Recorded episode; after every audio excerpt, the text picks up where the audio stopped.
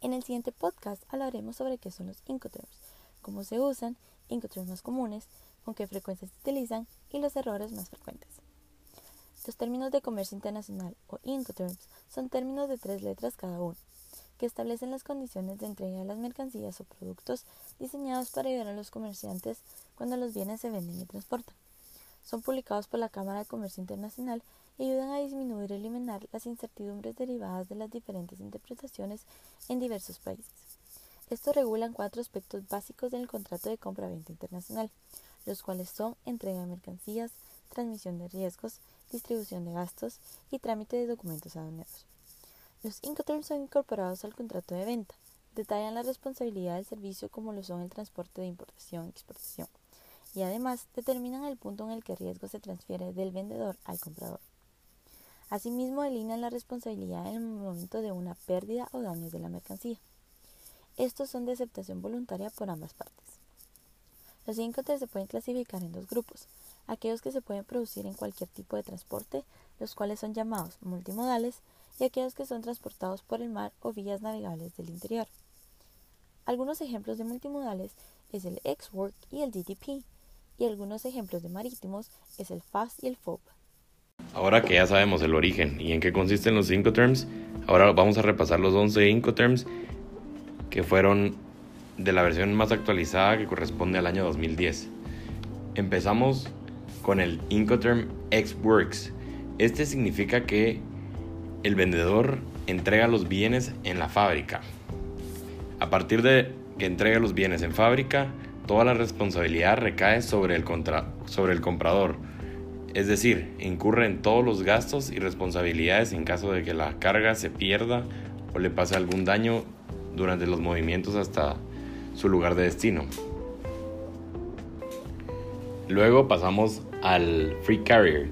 El Free Carrier es un Incoterm en el cual incurre el vendedor al poner los bienes con un carrier pactado o acordado entre ambas partes.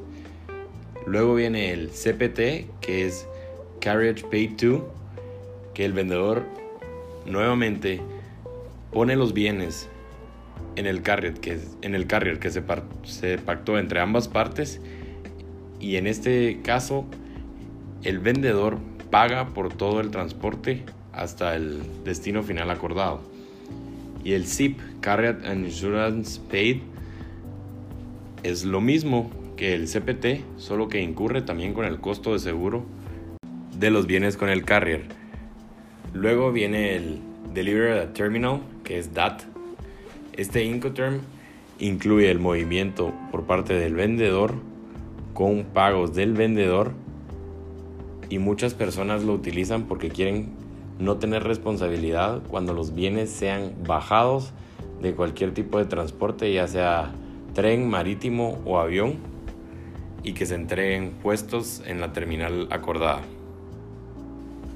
El DAP incluye que el vendedor tiene que enviar los bienes a un lugar específico y el comprador no tiene ningún riesgo y los obstruye al no tener que llevar el producto hasta el lugar acordado.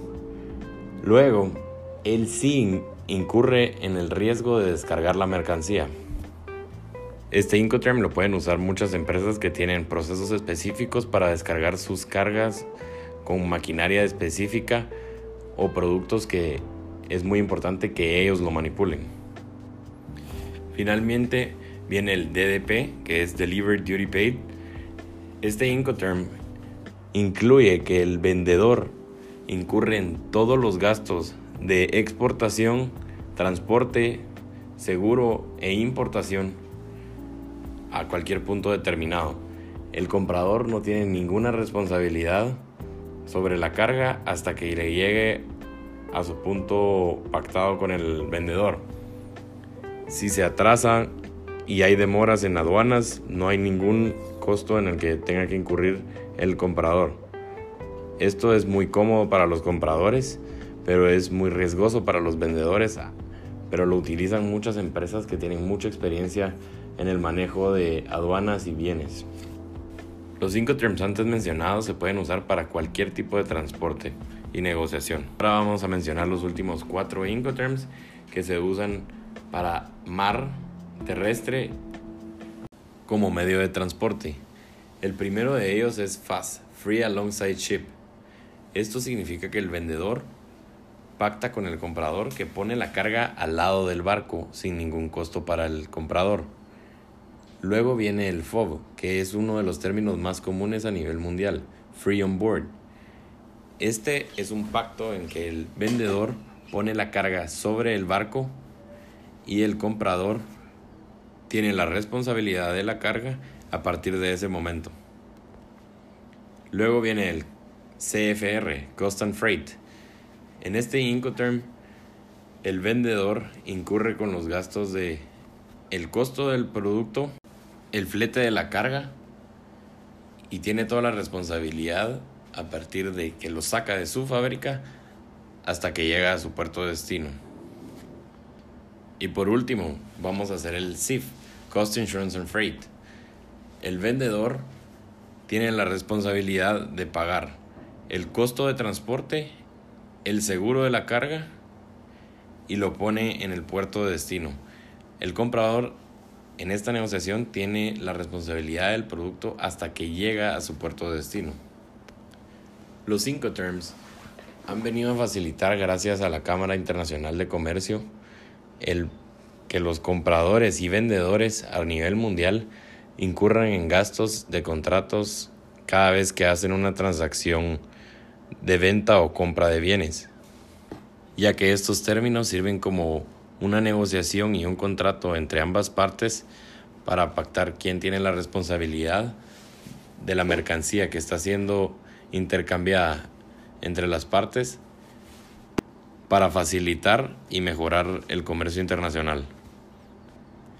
Eh, los cinco terms se especifican en las facturas y son contados a nivel mundial y también estandarizados con las tres letras que tiene cada uno de ellos.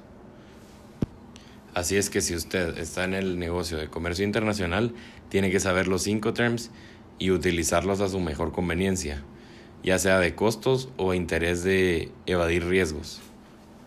Gracias a los cinco terms se facilita el comercio internacional, evitando costos para los compradores y vendedores, formalizando sus negociaciones y haciendo valer las responsabilidades que tiene cada uno a la hora de hacer una negociación entre dos partes.